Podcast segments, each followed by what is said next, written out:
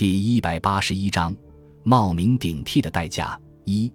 福山纯也站在了一座被明晃晃的路灯照亮的三层楼的公寓前，在金属护网的铁板上写着公寓的名字。他转过栅栏进到了里面，他看到了邮箱，在三零二室的邮箱上写着织草的名字。织草李奈所住的公寓肯定是在这里。纯也上了楼梯，但他又退了回来。他扶着墙壁，把一块口香糖塞进了嘴里。他在犹豫进不进去。见到李奈是三天前的事情，当时是在新宿的一家酒吧。是一个人吗？他问道。啊，我被他甩了。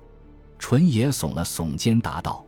但他不是恋人，是在大街上捡来的。他们喝了一点酒后，纯野就打算把他带到宾馆去。大概是太急了吧，他让他非常生气。再找一个替代的女人很麻烦，于是纯也打算索性去一家专门为男人提供服务的女人风俗店子里去。纯也计划两个月后结婚，女方多会是公司董事的二女儿。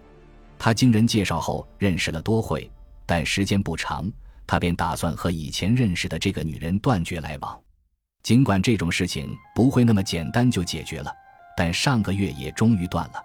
目前他只有多会一个女人了，但纯也不是只有一个女人就能满足的男人，特别是当他性欲亢进时，就想再找一个恋人，仅仅有一夜的享乐也行。因为这个原因，他勾引了李奈。纯野也知道李奈看透了他的心思，但在去了饭店之后，李奈说要和纯野交换一下手机的号码。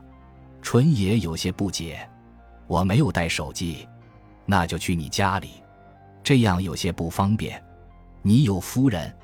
没有，但我有恋人。那就去公司，我再和你联系吧。出了饭店和他分手后，纯也扔掉了他给的手机号码。和李奈的一夜情不应当继续下去，但纯也今天还是忍不住打了电话。虽然他扔掉了李奈给的电话号码，但纯也记住了他的号码。来接电话的李奈非常高兴，他用十分甜美的声音说：“来我家吧，今晚再见一面。”这样的话，纯爷也非常高兴，但对方会不会也有个相好的？他这样想着，心中充满了不安。李奈说自己是一家公司的职员，现年二十三岁，但是纯也觉得他至少在二十岁的时候就干过女招待，他很会讨纯也高兴。但他的胸部已经有些松弛了，下半身也有了些赘肉。作为玩玩的女人还可以，但她不具备更深的吸引纯野的魅力。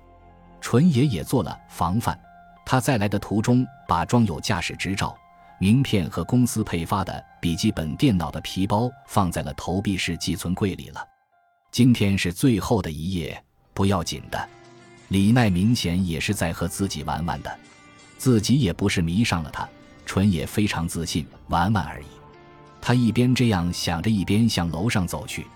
他来到三百零二的门前时，已经毫不犹豫了。他从口袋里掏出一张纸，把嘴里的口香糖吐在上面，然后揉成了一个团儿。这时他才注意到这扇门扮演着一个单身女人如此不谨慎。纯也一边想着，一边按响了门铃。等了大约十秒钟，也没有人答应。纯野推开了房门，为什么要推开房门？事后，纯野也有些后悔。他又推开了里间的门，环视了一下厨房间、餐厅的房间。他看到地板上躺着李奈，他的头部附近有一滩血，地上是摔坏了的花瓶。纯野看到这些，用力地摇了摇头。几秒钟后，纯野关上了门。他又连忙用手绢擦拭了门把手和门铃的按钮，然后快速地从楼梯上下来了。一下楼梯，他便快步小跑起来，但不知从哪儿冒出了一个白发老人。自己如果走得太快，也许会引起他的注意。于是纯也立即放慢了脚步，用普通的步速走了起来。老人冲他点了点头。他认识我吗？或许老人是这栋公寓的住户。也许只是习惯的冲人点点头而已，反正纯爷也向老人点了点头，因为如果自己不点头，自己的正面面容就会被对方观察到的。他低着头与老人擦肩而过，他来到了大街的一角，然后迅速拐进大街。纯也没有告诉李奈自己的名字，也没有告诉他自己的联系方式，所以警察不会找到自己的头上吧？二，纯也一回到自己的家里，就脱下大衣倒在了沙发上，他的身体在微微的颤抖着，但他不觉得寒冷，也许是热的吧。因为从电车上下来后，他走得很急。当时他离李奈的公寓已经很远了，还觉得有人在跟着自己。为了抑制颤抖，他在沙发上缩成了一个团，但浑身上下还在冒汗，而且心情很糟。不过颤抖有了一些减轻，他又仰面躺下，他把胳膊枕在头下，一边看着木纹的天花板，一边把手伸进裤子口袋里。这时他感到里面有个异物，取出来一看，是一节五号电池。他记起来了，家里的电视机遥控器没有电了，于是他在新宿的电器行里买了电池。当时因为他把皮包已经存在投币式的寄存柜里了，所以就随手放进了口袋里。他又在口袋里掏了掏，掏出了两张收据来，一张是买电池的，另一张是在酒馆里结账的。作为习惯。纯野日常购物从来不扔掉收据，平时都放在桌子下方的一个透明的塑料盒子里。也许那个尸体会很快被人发现的，这样就会在电视的新闻节目里播放。于是他马上重新装好电池，打开了电视机。他直起身子，一只手吊着电视频道，一只手伸进了另一个口袋里，零钱和收据。一看到这个，纯野的脸色一下子变得苍白。这是他买口香糖时找的零钱和收据，口香糖，口香糖。他一边唠叨着，一边回忆起来了。他在进李奈家之前，把口香糖吐了出来，包在了一张纸上，揉成了一个团儿。后来扔在了哪里就记不得了。随后他发现了李奈的尸体，打算立即离开，还擦去了门把手上的指纹，是用手绢擦的。纯也立即站了起来，他回忆着当时的动作。手绢装进了右侧的口袋里，而取出来的时候，也许把嚼剩下的口香糖放进了口袋里。纯也马上在口袋里找了起来，但没有找到。于是他又把另外的几个口袋都找了找，仍然没有找到。他又在脱下的大衣里找了找，他找到了剩下的口香糖，但没有找到那个揉成了纸团的口香糖，也许粘在了裤子上或者鞋上。他找了找，还是没有。到哪里去了呢？当时只顾得擦去指纹了，手里的口香糖纸团忘得一干二净，恐怕顺手扔在了门前了吧？这下怎么办好？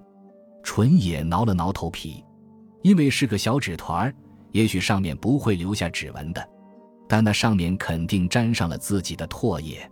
如果被警方找去，肯定会成为自己到过那个房间的证据的。纯野这么一想。心脏便砰砰的剧烈跳动起来了，自己是发现死者的当事人，不要担心，纯野对自己说道，自己的名字不会上了嫌疑犯的名单的，他确信这一点，因为自己不是凶手，所以不必害怕警察什么的，但警察肯定会调查和李奈认识的人，这样一来，结婚的事情肯定是吹了，当时就是这样想的，纯野才打算一走了之。可一走了之，犯罪的嫌疑就必然会加重的。如果不走，也许还会平安无事的。现在，纯野想赌一赌自己的运气。口香糖不是问题。纯野点了点头，自言自语地说道：“从口香糖里查到唾液，可以确定一个人；但从唾液里查到这个人的姓名和住址，就是另外一回事了。不要紧，不要紧，还是忘了口香糖的事情吧。”纯野自我安慰着，但别的线索怎么办？纯野在考虑警察的调查手段和方法。他们应当先向周围的邻居打听，见没见到有人到过李奈的房间。除了那个老人外，自己应当不会被第二个人看到的。但当问到有没有见到可疑的人时，那个老人也许会说的，比方。他会说，他见到了一个身穿风衣的年轻男子从公寓里离开了。那是个什么样的男子？纯野的体型和身材没有明显的特征，但他的脸非常有特点。他是个美男子。纯野常常被人说成是男模特的坯子，又说他像某个男演员，反正是容易给人留下印象的面容。但那个老人未必能明确的描述出自己的长相吧，因为在距离很近的时候，自己一直在低着头。问题是新宿的酒吧，纯野是第一次去那家酒吧，但也许李奈是那里的常客，即使不是常客。他也极有可能会把那家酒吧供客人用的火柴拿回家里或带在身上。于是警察去了那家酒吧，打听了李奈的事情。